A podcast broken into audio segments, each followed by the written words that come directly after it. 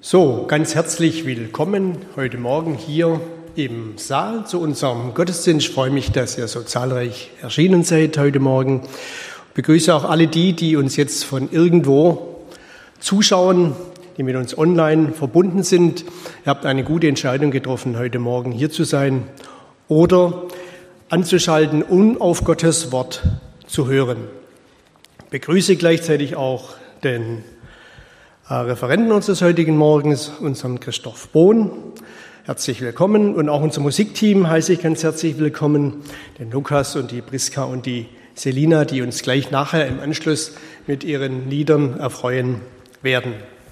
Wir stehen ja immer noch am Anfang eines recht jungen Jahres und wahrscheinlich geht es euch so wie mir auch, dass man sich so seine Gedanken macht und es ist wie selten so vor, dass man keine so genaue Vorstellung hat was dieses Jahr so bringt. Vielleicht macht der eine sich schon viele Gedanken und Sorgen, wie es denn wohl jetzt weitergeht. Seid ihr in guter Gesellschaft, das machen sich ganz viele in Deutschland Gedanken und Sorgen. Und ich habe den Eindruck, so für uns, als die wir keinen Krieg leibhaftig mitgemacht haben, ist das, was wir jetzt erleben, so eine echte Herausforderung, die uns schon fast an unsere Grenzen bringt. Und das macht mich manchmal ein bisschen äh, da bin ich ein bisschen beunruhigt. Da denke ich, meine Herren, wenn wir schauen, was alles noch vorhergesagt ist in Gottes Wort, tun wir gut daran, jetzt in dieser Zeit schon still zu werden, ruhig zu werden und uns zu besinnen auf die Stärken und die Kraft, die wir in Jesus Christus haben. Es tut so gut für mich, am Anfang dieses Jahres und an jedem Tag dieses Jahres mir immer wieder bewusst zu machen, dass es eine Konstante gibt in meinem Leben, nicht nur in meinem Leben, sondern auch im Ablauf dieser Weltgeschichte. Und so möchte ich euch heute Morgen grüßen mit dem Wort aus Hebräer 13, Vers 8, ist euch allen wohl bekannt, bekommt für mich aber nochmal so eine ganz besondere Bedeutung in diesen unsicheren Zeiten. Jesus Christus gestern und heute und derselbe auch in Ewigkeit. Wer das für sich wirklich verstanden hat, dass der Gott der diese Welt geschaffen hat, von dem diese unzähligen Geschichten in der Bibel geschrieben stehen, dass er sich als zuverlässiger Gott erwiesen hat, gestern und heute der gleiche ist und uns auch in die Zukunft geleitet. Das macht mich hoffnungsvoll und froh und ich bin jetzt schon gespannt, wie uns Gott auch in diesem Jahr segnen wird. Ja, dann möchte ich noch mit uns beten. Vater im Himmel, Wir sind so von Herzen dankbar, dass wir uns an diesem Morgen hier treffen dürfen, dass du uns trotz dieser Umstände immer noch eine Versammlungsfreiheit gewährt hast, bewahrt hast, so dass wir hier auch Gemeinschaft haben dürfen, wenn auch das halbe und das ganze Land still liegt. Wir danken dir, dass wir aufblicken dürfen zu dir, dem Anfänger und Vollender unseres Glaubens.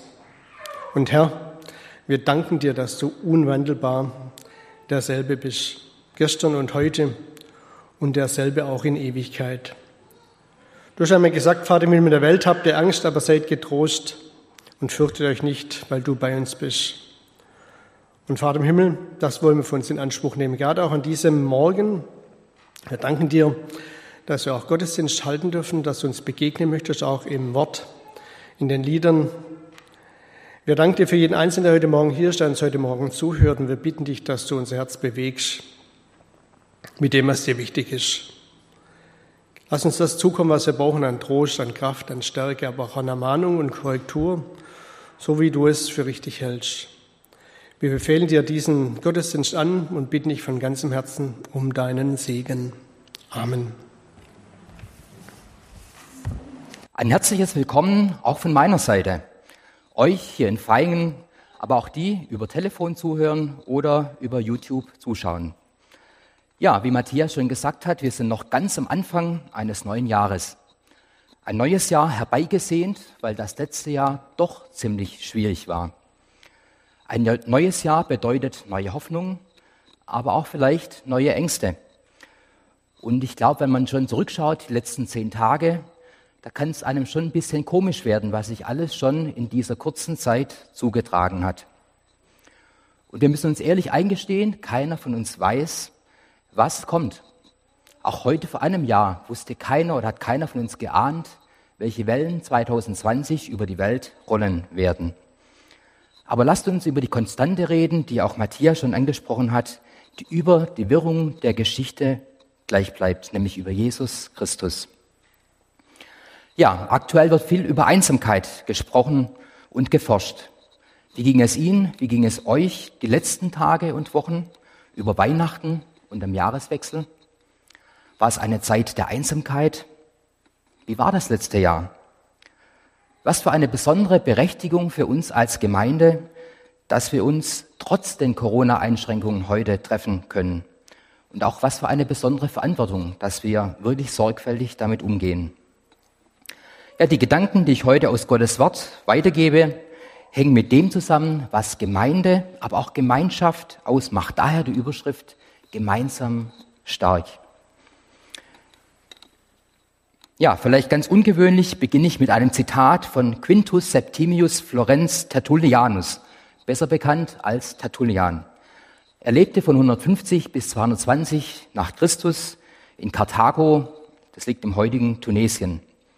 Er war ein antiker Schriftsteller und er dokumentierte die Meinung, die Menschen über Christen damals hatten, obwohl Christsein im Jahr 200 nach Christus offiziell noch illegal war.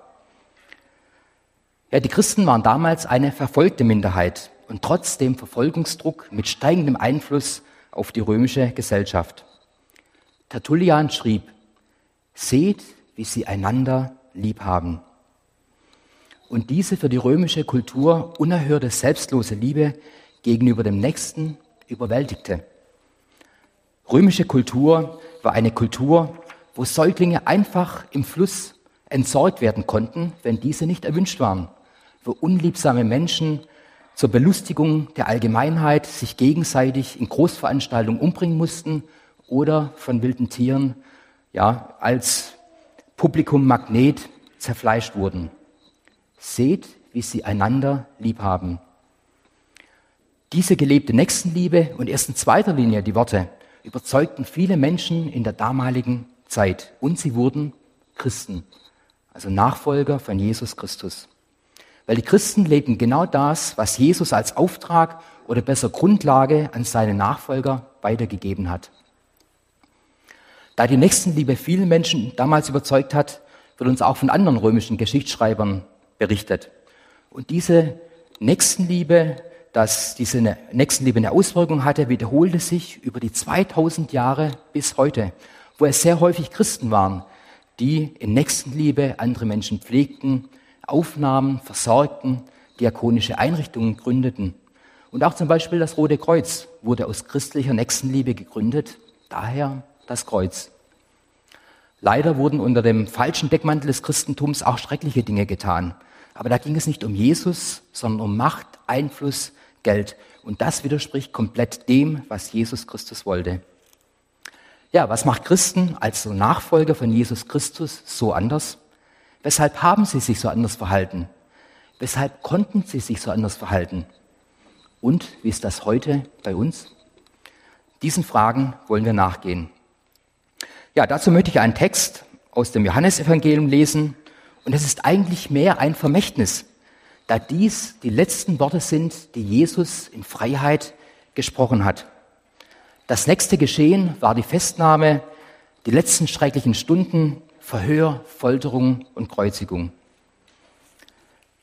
Ja, in vielen Übersetzungen, Bibelübersetzungen wird es überschrieben mit das hohepriesterliche Gebet, aber das versteht man heute eigentlich nicht mehr besonders gut, was es bedeutet. Die Bibelübersetzung Hoffnung für alles, Hoffnung für alle überschreibt viel besser verständlich. Jesus betet für alle, die noch zum Glauben finden werden.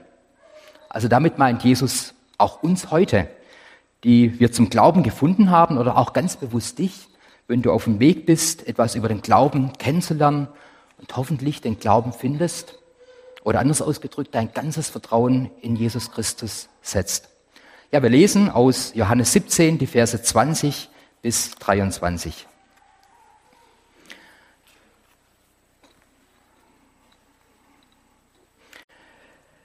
Ich bitte aber nicht allein für sie, sondern auch für die, die, durch ihr Wort an mich glauben werden, damit sie alle eins seien, wie du, Vater, in mir bist und ich in dir. So sollen auch sie in uns eins sein, damit die Welt glaube, dass du mich gesandt hast. Und ich habe ihnen die Herrlichkeit gegeben, die du mir gegeben hast, damit sie eins seien, wie wir eins sind. Ich in ihnen und du in mir, damit sie vollkommen eins seien und die Welt erkenne, dass du mich gesandt hast und sie liebst, wie du mich liebst. Soweit. Wow, welche Worte. In diesem Gebet lässt uns Jesus tief in sein Herz blicken. Er weiß, es sind letzten Worte, Worte, die bleiben. Also denken wir einen Moment darüber nach. Also Jesus war kurz davor, verhaftet zu werden. Er hätte in diesem Moment für alles beten können. Er hätte dafür beten können, dass seine Nachfolger sicher leben. Er hätte dafür beten können, dass das Christentum schnell sich ausbreitet und wächst. Er hätte dafür beten können, dass jede Gemeinde groß wird, dass tolle Veranstaltungen stattfinden und dass die Leute in Scharen kommen, um ihm, Jesus, nachzufolgen. Er hätte für all dies beten können, aber seine Priorität war Einheit. Wenn wir dieses ganze Gebet im Kapitel 17 durchgehen, dann finden wir sehr häufig dieses Wort eins. Allein in diesen drei oder in diesen vier Versen, die wir gelesen haben, kommt das Wort eins viermal vor. Also wir können feststellen, Einheit war für Jesus essentiell. Es ist das zentrale Thema, also für seine Nachfolger und auch schon für uns. Heute, Gott bittet seine letzten Worte, das Vermächtnis an uns. Und warum? Weil er weiß, wie einfach es ist, auseinanderdividiert zu werden. Und wir können uns über einfache Dinge entzweien, welche Lieder gesungen werden, wann der Gottesdienst beginnt oder so ganz aktuelle Konflikte, die die letzte Zeit hochkamen. Wie gehen wir mit der Maske um? Ähm, wie verhält man sich in der Corona-Pandemie in einem Gottesdienst? Auf jedem Gebiet gibt es Themen, wo wir uns streiten können. Die Unterschiede waren zur Zeit Jesu noch viel größer, als sie heute sind. Da waren auf der einen Seite die Judenchristen, auf der anderen Seite die Nicht-Judenchristen. Und die Unterschiede waren kulturell viel größer als zwischen Badener und Württemberger, zwischen Bayern und Preußen oder zwischen Stadt und Landbevölkerung. Und die Gegensätze wurden mit der Ausbreitung des Christentums noch dramatischer. Apostel Paulus, er schreibt immer wieder über ja, diese Spannungen, die in diesen neu entstandenen Gemeinden aufgetreten sind in Griechenland und der Türkei, wo viele Gemeinden ja von ihm gegründet wurden. Zum Beispiel schreibt Paulus an die Galater im Kapitel 3, Vers 28, hier ist nicht Jude noch Grieche, hier ist nicht Sklave noch Freier, hier ist nicht Mann noch Frau, denn ihr seid allesamt eins in Christus Jesus. Also die Unterschiede in der Gemeinde damals waren unfassbar. Juden und Griechen, das waren wirklich zwei kulturelle Universen und Universen. Und erst Sklaven und Freie. Das ging eigentlich gar nicht. Ja, die Sklaven waren Eigentum der Freien und haben für die gearbeitet, aber miteinander Gemeinschaft haben, das gab es einfach nicht. Und doch ging es gut bei den Christen, sodass die Menschen im Umfeld erkennen mussten, seht, wie sie einander lieb haben. Ich will ergänzen, durch Jesus Christus. Ja, da sind wir heute als Gemeinde ein gut durch sortierter Haufen, wie so durch ein Sieb geschüttelt, so dass wir aus einer sehr ähnlichen sozialen und gesellschaftlichen Gruppe kommen. Und da möchte ich jetzt mal einhaken. Natürlich ist es angenehm und führt zur Wohlfühlatmosphäre in der Gemeinde, wenn man so sehr ähnlich ist. Aber das ist nicht das, was Jesus wollte. Und daher ist es eine Anfrage an uns und unsere theologische Einstellung. Ja, wie schnell hinterfragen wir Menschen, die sozial, kulturell, gesellschaftlich, auch ethnisch vielleicht anders sind, stellen sie in Frage und sind vielleicht sogar unbewusst erleichtert, dass sie nicht direkt neben mir sitzen. Das war nicht nur das Problem damals bei den ersten Christen, wo sie gelernt haben, in der Liebe Jesu damit umzugehen, sondern auch ein Thema, mit dem wir uns heute befassen müssen. Und eigentlich wissen wir es doch. Was hat Jesus gesagt? liebe deinen Nächsten wie dich selbst. Ja, die Herausforderung ist die, dass es, dass eine theoretische Einigkeit nicht ausreichend ist. Das Thema ist dass es nicht ausreicht, nur darüber zu reden, es muss gelebt werden. Ja, betreffend der Einheit hat sich die Situation in den letzten Monaten leider auch ziemlich, finde ich, eher verschärft.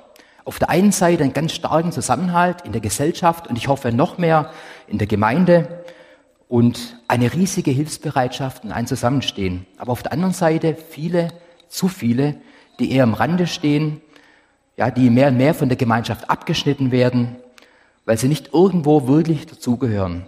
Das sind häufig Singles, ältere Menschen, Familien mit wenig Anschluss, ja, Migranten, Alleinerziehende, auch Menschen in Einrichtungen. Wisst ihr, Einsamkeit schmerzt. Und es ist eine zutiefst richtige Erkenntnis, dass man sagt, Einsamkeit schmerzt.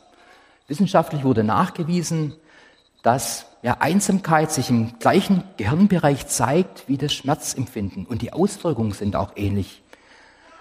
Und ja, wie reale Schmerzen zerstört Einsamkeit auch den Menschen. Und Gott hat uns Menschen zur Beziehung geschaffen. Beziehungen, die nicht zerstörerisch sind. Es gibt leider auch Beziehungen, die zerstörerisch sind. Aber Jesus hat uns Beziehungen ermöglicht, wo wir einander aufbauen können. Und dafür betet Jesus. Zuerst zur Einheit mit ihm und dann zur Einheit untereinander. Kann Einssein auch über Online-Gottesdienst funktionieren? Ja, ein klares Jein von meiner Seite. Ich komme nachher nochmal drauf, warum ich das so sage. Ja, damit komme ich zum zweiten Teil. Einander lieben, Jesus unser Vorbild. Ja, das erste ist, um eins zu sein, müssen wir einander lieb haben. Sehr eindrücklich war für mich ein Besuch bei Ureinwohnern im peruanischen Amazonasgebiet. Also ich hatte diese Menschen noch nie vorher gesehen.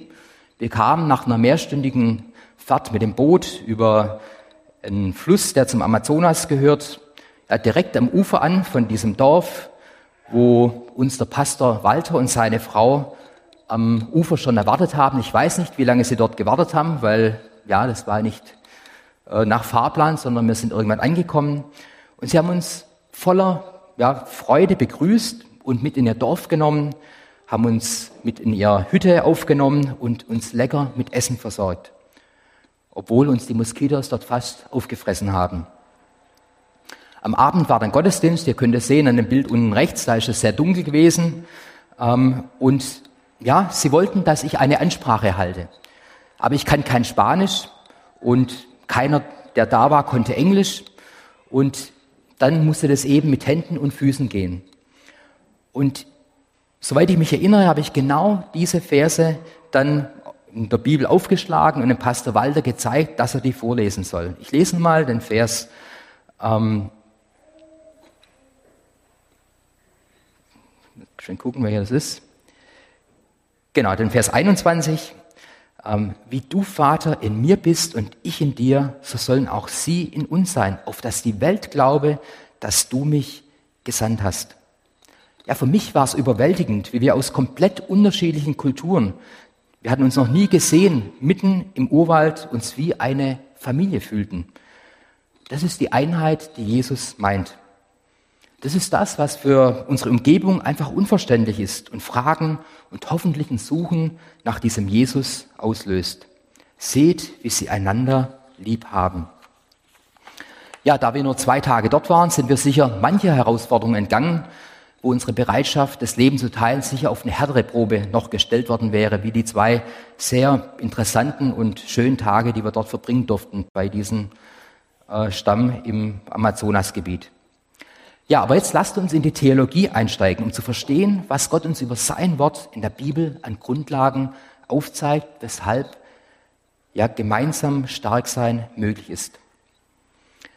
Seit Ewigkeit existiert Liebe bereits in einer perfekten Form, nämlich die Liebe zwischen Vater, Sohn und Heiligem Geist, wie es hier im Text angedeutet wird.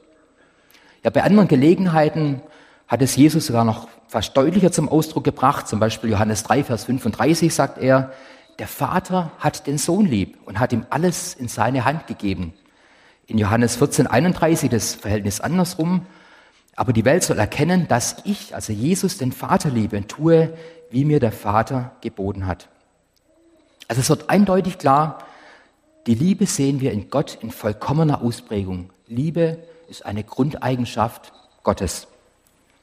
Und so wie die Liebe sich im dreieinigen Gott selbst zeigt, so soll auch die Liebe unter uns sein. Wir sind als seine Kinder hineingenommen in diesen Liebesbund. Und es ist keine geheimnisvolle, mystische Theorie, sondern eine zutiefst lebenspraktische Realität. Und es ist ein Grundsatz, ja, diese Grundeigenschaft Gottes, Liebe, aber es besteht genauso der weitere Grundsatz Gerechtigkeit. Denn der Herr ist gerecht und hat Gerechtigkeit lieb, singt David in dem Psalmen über Gott. Also Liebe und Gerechtigkeit gehören zusammen wie zwei, zwei Seiten einer Medaille. Ich habe hier eine Medaille mitgebracht, die habe ich mal vor 30 Jahren bekommen. Das ist eine Boris Becker Gedächtnismedaille, vielleicht nicht ganz so in mehr heute über seinen dritten Wimbledon-Sieg, weil ich war als Wehrdienstleistender mal als Security auf einem Tennisturnier in Leimen, wo der Boris Becker herkommt, habe das dann als Anerkennung bekommen. Also so eine Medaille hat zwei Seiten. Und so ist es auch mit Liebe und Gerechtigkeit. Beides gehört zusammen. Liebe ohne Gerechtigkeit wäre beliebig und damit wertlos. Ja, und diese Liebe, die uns Gott zeigt, ist eine absichtliche Liebe. Es ist eine Liebe, die ertragen kann, eine Liebe, die sich gibt. Und das Maß der Liebe ist, wie Jesus uns geliebt hat. Es ist nicht der Anspruch, dass wir so lieben, wie uns andere lieben, sondern wie Jesus liebt. Und er gibt den Ton für die Liebe an, nicht wir. Er hat das Drehbuch zugeschrieben, wie wir uns untereinander lieben sollen. Nicht wir bestimmen die Regeln, Jesus hat diese eingesetzt. Und diese Liebe ist eine aufopfernde Liebe. Und die lebte Jesus wirklich, was wir an ihm in seinem Leben sehen können. Er redete nicht nur davon, sondern er hat sie gelebt. Er lebte auf dieser Erde unter uns Menschen und unterwarf sich seiner eigenen Schöpfung bis hin zum Tod am Kreuz. Eigentlich ist es unvorstellbar, etwas zu erschaffen und das, was du erschaffen hast und lieb hast, schlägt zurück und tötet dich. Aber genauso, ja, berichtet uns die Bibel, war es er kam in sein Eigentum, aber die Seinen nahmen ihn nicht auf, schreibt Johannes am Anfang des Evangeliums. Und trotzdem liebte Jesus die Menschen. Ja, das ist die Art von Liebe, über die wir hier reden. Und einige, und hoffentlich auch du, wurdest von dieser Liebe, die Jesus selber ist, überwältigt. Das ist eine aufopfernde Liebe, eine dauerhafte Liebe, eine geduldige Liebe. Eine Liebe, die dazu befähigt, Menschen zu lieben, die nicht so aussehen wie ich, die nicht so sind wie ich, die mir vielleicht auch gar nicht so wirklich immer sympathisch sind, vielleicht sogar, die ich eigentlich abstoßend finde. Ist es für uns nur schön und angenehm, mit Menschen zusammen sein, zu sein, die wir mögen? Das ist viel zu wenig. Da hat Jesus uns viel mehr Liebe vorgelebt und auch geschenkt. Ja, wenn wir jetzt die Medaille nochmal anschauen, die Liebe und auf der anderen Seite die Gerechtigkeit, da wollen wir nochmal gucken, was das konkret bedeutet. Diese Liebe macht keine Unterschiede. Ja, vor Gott sind alle gleichwertig. Ja, jeder hat seinen Wert von Gott erhalten. Da gibt es niemand, der von Gott übersehen oder ausgeklammert wurde. Es gibt keine minderwertigen Menschen. Auch keine, wo man darüber entscheiden kann, da ist das Leben jetzt vorüber, ähm, da gibt es keinen Lebenswert mehr das am Anfang des Lebens oder am Ende des Lebens ist. Und wenn wir in die Gemeinde hineinschauen, dann hat jeder seinen Platz und wird gebraucht. Da gibt es keinen, der unterlegen oder überlegen ist. Wir sind alle aus Gnade gerettet. So sieht die Basis der Einheit aus. Ja, lass es mich so sagen. Gleichwertigkeit ist nicht das, was man in der Theorie denkt, sondern das, was in meinem Herzen ist und was ich tue. Aber wenn ich dich nicht als gleichwertig behandle, dann haben wir ein Problem. Und wenn ich dich nicht als gleichwertiger Teil des Leibes Christi behandle, dann wird der Kern und der Geist, der Inhalt von dem, was Jesus ja geschenkt hat, verleugnet. Ja, die Basis ist Liebe, damit Gleichwertigkeit möglich ist. Ja, zur Zeit der ersten Christen waren die Spannungen zwischen Sklaven und Freien, zwischen Juden und Griechen, zwischen Mann und Frau. Heute reden wir vielleicht eher zwischen den Herausforderungen, den Spannungen, die wir haben, zwischen denen, die viel haben und denen, die wenig haben. Immer noch von der Herausforderung Mann und Frau und auch der Herausforderung von unterschiedlicher Herkunft. Aber es ist auch wichtig zu verstehen, dass es nicht um Gleichmachen geht, sondern um Gleichwertigkeit in Andersartigkeit. Und so hat es Gott auch vorgesehen und auch ganz deutlich in der Schöpfung niedergelegt, wie die biologischen Unterschiede sind zwischen Mann und Frau, wie Gott dies großartig als gegenseitige Ergänzung und Erfüllung gedacht hat. Andersartigkeit auch in den verschiedenen Völkern und Kulturen. Und trotz aller Unterschiede sind diese vor Gott gleichwertig. Ja, aber jetzt können und dürfen wir durch das Einsgemachtsein einander dienen.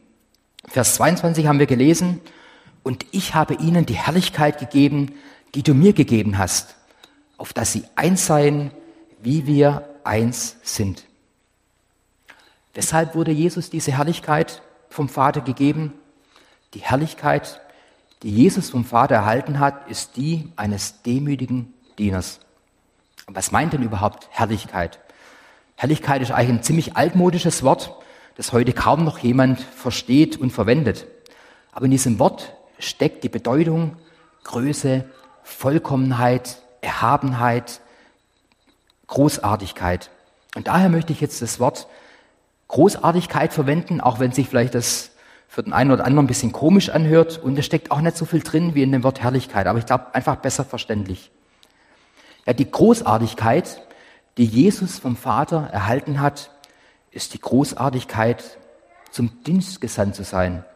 Die Großartigkeit, den Kreuzestod zu sterben. Nicht, weil das so ein schrecklicher Tod ist, aber die Bedeutung dieses Todes ist die Großartigkeit der Selbstaufopferung, die Großartigkeit des Lastenteilens, die Großartigkeit, dass Christus all unsere Sünden und Fehler auf sich genommen hat, die Großartigkeit der Vergebung, die Großartigkeit, die Wahrheit in Liebe zu sagen und andere oder und, und zur Rechenschaft zu ziehen, also Gerechtigkeit herzustellen, ist die Großartigkeit der dienenden Leidenschaft.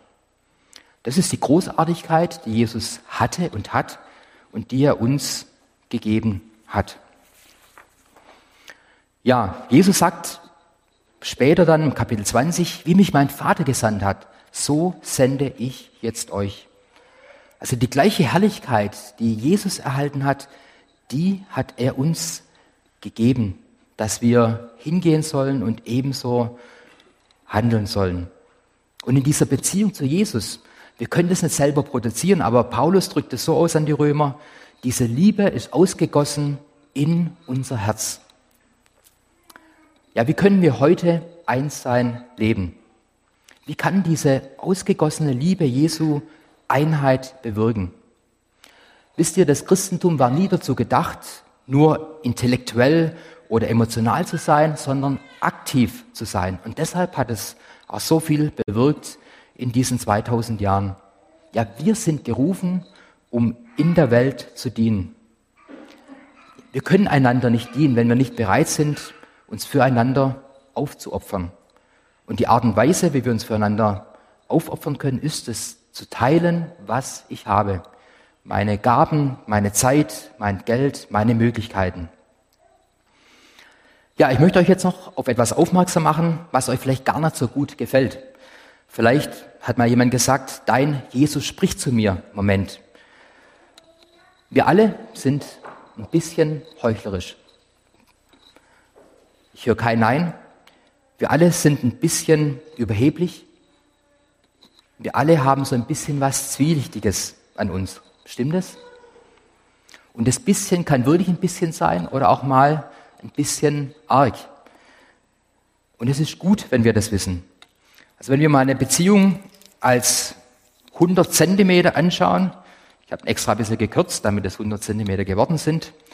Ähm, also wenn das jetzt Beziehung wäre, dann sind sicherlich 10 Prozent, mindestens vielleicht auch 20 Prozent in dieser Beziehung Enttäuschung, die man erlebt. Also es gibt keine Beziehung, wo man sagen kann, da ist 100 Prozent alles perfekt. Enttäuschungen werden passieren. Und daher ist es wichtig, sich am Anfang einer Beziehung das bewusst zu machen und nicht mit der Erwartung heranzugehen, sowas kann mir nicht passieren. Und ich rede ja nicht nur von einer Beziehung oder Freundschaft zwischen Mann und Frau, sondern eigentlich von jeder Beziehung, auch in der Gemeinde. Und warum ist das so? Weil wir Menschen sind. Aber was macht den Unterschied? Unterschied? Die Liebe, die so etwas aushält und erträgt.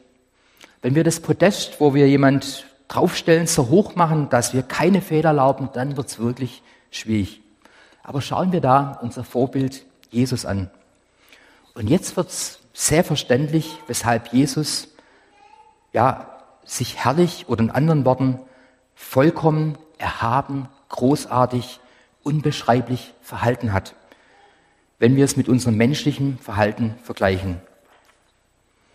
Wenn wir anschauen, was unmittelbar nach diesem Gebet folgte, das wir jetzt, wo wir einen Teil angeschaut haben, erkennen wir etwas von dieser Herrlichkeit. Jesus wurde auf die fieseste Weise verraten, verraten durch sein Volk, verraten sogar von seinen Freunden. Das waren nicht nur zehn Prozent, das waren wirklich 100 Prozent Enttäuschung, die Jesus in diesem Moment erleben musste. 100 Prozent Enttäuschung. Wie war sein Verhalten, seine Reaktion? Er segnete die, die ihn fluchten. Er vergab hat, das waren eine seiner letzten Worte. Er ließ sich wie ein Lamm zur Schlachtbank führen. Und jetzt kommt das Entscheidende. Es war nicht eine außer Kontrolle geradene Situation. Es war der Weg Gottes zur Rettung des Menschen. Nicht durch einen Stellvertreter, sondern durch Gott selbst. Ja, der Verrat musste geschehen. Hätte es keinen Verrat gegeben, hätte es keine Kreuzigung gegeben. Hätte es keine Kreuzigung gegeben, wäre Jesus nicht unschuldig gestorben. Wäre Jesus nicht unschuldig gestorben, dann wäre, würde es keine Vergebung geben. Gäbe es keine Vergebung, gäbe es keine Vergebung der Sünden, dann gäbe es auch kein neues Leben. Es musste geschehen. Und in dem sehen wir diese unbeschreibliche Bereitschaft, diese Herrlichkeit, die Jesus als Sohn Gottes hatte. Seine Liebe für uns war nicht taktisch oder manipulierend, sondern befreiend. Und die Entscheidung liegt bei uns, diese Liebe für uns anzunehmen. Ja, wir werden Enttäuschung erleben. Ich weiß nicht, wie viel hast du vielleicht schon erlebt? 20 Prozent, 30 Prozent, hoffentlich nicht 100 Prozent. Ja, wir werden das erleben, dass unsere engsten Freunde uns enttäuschen. Wir werden das auch in der Gemeinde erleben, dass Enttäuschungen erfahren werden. Aber wir brauchen da nicht stehen bleiben. Gott wird verherrlicht, wenn wir die Einheit suchen und mit Jesus ist dies möglich. Es ist nicht Gottes Plan, dass wir als Einzelkämpfer unterwegs sind, sondern als Gemeinschaft, in der wir, in der wir die Einheit mit allen Herausforderungen leben, ein großartiges Übungsfeld, um Jesus ähnlicher zu werden. Und deshalb, ich komme jetzt wieder zur Online-Predigt, ist es zusätzlich zur Online-Predigt wichtig, auch mit anderen Christen Kontakt zu haben, zu beten, zu reden, sich mitzuteilen. Und dabei geht es nicht nur um unsere Gemeinde, sondern einfach um den Kontakt zu Menschen, die Jesus lieb haben. So lasst uns jetzt einmal praktisch werden. Wie kannst du das Einssein praktisch umsetzen? Also erstens, die Einheit mit Jesus, eine enge Beziehung zu Jesus zu halten, wie es Jesus auch in dem Gebet immer wieder erwähnt, das Einssein mit ihm, mit Jesus. Das ist die Basis, dass wir das auch anderen gegenüber leben können. Praktisch heißt es, Gottes Wort, die Bibel lesen, drüber nachdenken. Da lernen wir Jesus kennen. Im Gebet mit ihm reden, mit Jesus im Dialog sein. Dort sein, wo über Gottes Wort geredet wird, ob persönlich oder im Online-Gottesdienst. Wobei sicher der persönliche Austausch auch noch eine ganz wichtige Komponente ist, wenn man wirklich sich auch austauschen kann. Zweitens, Liebe üben. Über das, was einem anderen stört, großzügig hinweggehen, wenn es entsprechend wichtig ist, dann in Liebe ansprechen. Drittens, Frieden suchen. Alles dran setzen, um Frieden herzustellen. Nicht den eigenen Vorteil suchen, sondern den des anderen. Und viertens, die Mission, den Auftrag kennen, den Jesus uns gab. Ja, als seine Nachfolger ja, dürfen wir ihm zuerst die Ehre geben, ihm für seine Herrlichkeit, seine Großartigkeit danken, was er getan hat für mich und dann seine Botschaft weitergeben. Wisst ihr, und diese Liebe, die bleibt nicht in einem geschlossenen Kreis einer christlichen Gemeinschaft, sondern die strahlt und breitet sich aus zu den Menschen in der Umgebung. Das war das, was die Menschen damals im Römischen Reich gesehen haben. Seht, wie sie einander lieb haben. Ja, ich möchte euch noch ein kleines Beispiel erzählen. Ich erzähle eigentlich nicht Beispiele aus meinem Umfeld, weil als Seelsorger ist für mich Vertraulichkeit ein wichtiger Grundsatz. Deshalb möchte ich euch einfach ein Erlebnis weitergeben, das die Andrea Wegener aufgeschrieben hat. Sie arbeitet oder arbeitete als Helferin im Flüchtlingslager auf der Insel Lesbos, in dem Flüchtlingslager Moria. Und sie hat erlebt, was Verzweiflung, Enge, Angst, Perspektivlosigkeit bedeutet. Wie kann man in so einer Situation Liebe leben? Und darüber berichtet sie in diesem Buch, wo die Welt schreit, über die Zeit in diesem Flüchtlingslager Moria, wo eigentlich für 2000 Menschen geplant war, aber 8000 Menschen hineingepfercht wurden. Ich lese da einen kurzen Ausschnitt, wie sie das einfach berichtet. Sie sagt, ich schaffe es nie lange, die Gesichter unserer Bewohner auf den Personalakten anzuschauen, wie sie hier in den ersten Tagen nach ihrer Ankunft festgehalten sind. Diese verwundeten Augen, dieser zutiefst verstörte Blick. Nur ganz wenige, vor allem auch nicht Frauen, haben es geschafft, direkt in die Kamera zu schauen noch weniger auch nur den Ansatz eines Lächelns zu zeigen. Viele sehen 20 Jahre älter aus, als ihre Papiere sie ausweisen. Zum Glück stehen diese Menschen nun als Person hier und wenn ich sie anstrahle, lächeln viele von ihnen ganz automatisch zurück. Ich habe mich in der Vergangenheit manchmal gefragt, ob es eigentlich angemessen ist, Leute in einer Notlage überhaupt anzulächeln. Ist das nicht fast ein bisschen zynisch? Ich habe ja gut lachen. Ich gehe nach Schichtende in mein bequemes Leben zurück. Eine irakische Kollegin hat mich diesbezüglich beruhigt, als sie mir beim Abschied nach einer meiner Reisen in ihr Land zusprach. Behalte dir dein Lächeln. Es ist ein Heilmittel für fast alles. Ein Heilmittel, das umsonst ist. Die Bewohner von Moria haben es im Lauf ihrer Flüchtlingsexistenz mit viel zu vielen Menschen zu tun, die sie grimmig oder überhaupt nicht anschauen. Und ich verstehe immer mehr, wie viel schon ein kleines bisschen Freundlichkeit ausmacht. Seit ich hier bin, gab es oft Zeiten, in denen mir wirklich nicht so recht fröhlich zumute war. Manchmal habe ich morgens im Gebet um eine extra Portion Lächeln bitten müssen, um sie an Menschen weiterzugeben, die hier verzweifeln. Und nun merke ich, das ist doch wirklich kein schlechter Dienst. Wir dürfen Windeln ausgeben, Damen binden und ein Lächeln.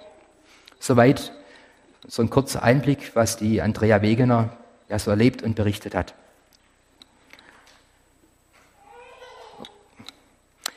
Ja, seht, wie sie einander lieb haben. Ja, das ist wirklich möglich, auch in unserer Zeit, weil Jesus es möglich macht. Da er uns zuerst geliebt hat, gemeinsam stark. Das ist möglich, nicht weil wir es können, sondern weil Jesus es ermöglicht. Ich möchte Sie, ich möchte dich einladen, melde dich doch, wenn du dich danach sehnst, in Gemeinschaft mit Jesus zu kommen, wenn du Gemeinschaft zu anderen Christen suchst, vielleicht auch auf dem Weg zur Einheit irgendwo hängst und in Spannung oder Streit steckst. Kontaktadressen sind auch auf der Webseite zu sehen, auch jetzt gerne hier, dürft auf mich zukommen. Ich möchte euch einfach einladen, diese Einheit, das gemeinsam stark zu suchen, weil Jesus es ermöglicht. Ich möchte zum Schluss noch beten.